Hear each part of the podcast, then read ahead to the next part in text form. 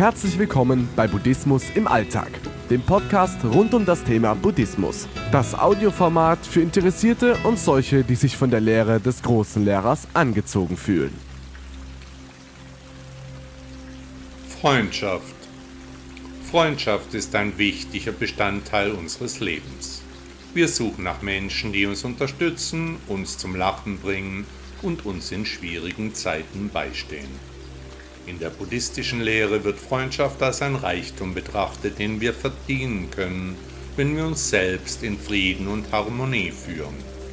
Buddhas Lehre betonte die Bedeutung, das eigene Wohlbefinden durch das von anderen Menschen zu vervollständigen.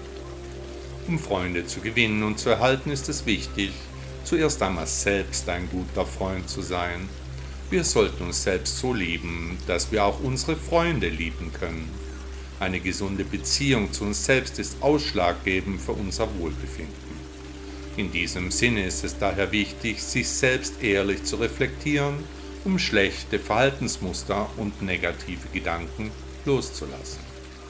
Von buddhistischer Seite wird dazu geraten, nicht nur oberflächliche Freunde zu suchen, sondern Freunde, bei denen man sich wirklich sicher und geborgen fühlt und deren Gesellschaft den Geist belebt.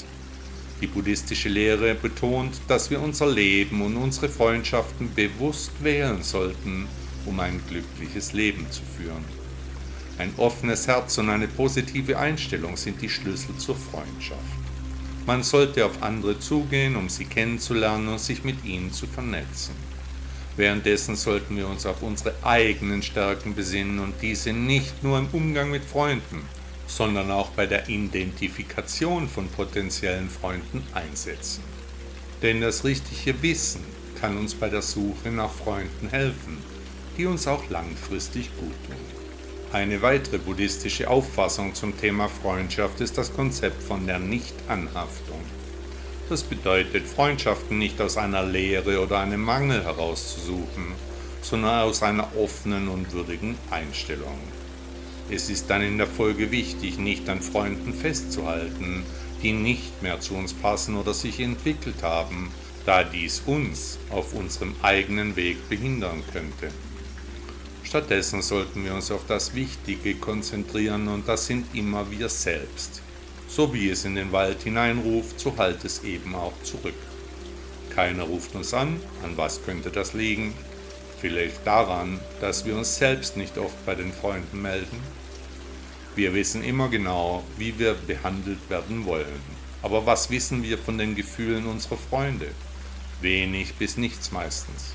Hier gilt es, uns an der eigenen Nase zu fassen, hier die richtigen Schlüsse aus dem Verhalten der Freunde uns gegenüber zu treffen. Wie immer gilt, der Weg ist das Ziel.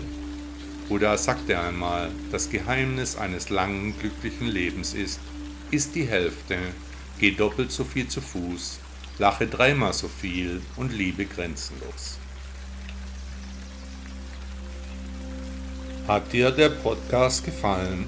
Danke, dass du bis zum Ende gehört hast. Bitte nimm dir die Mühe und bewerte meinen Podcast bei Apple oder Google.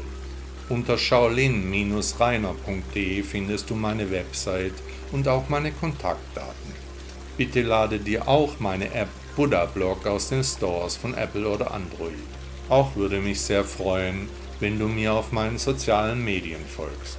Auf Instagram oder auf Facebook findest du mich unter Shaolin Rainer. Ich wünsche dir einen schönen Tag und ein schönes Leben.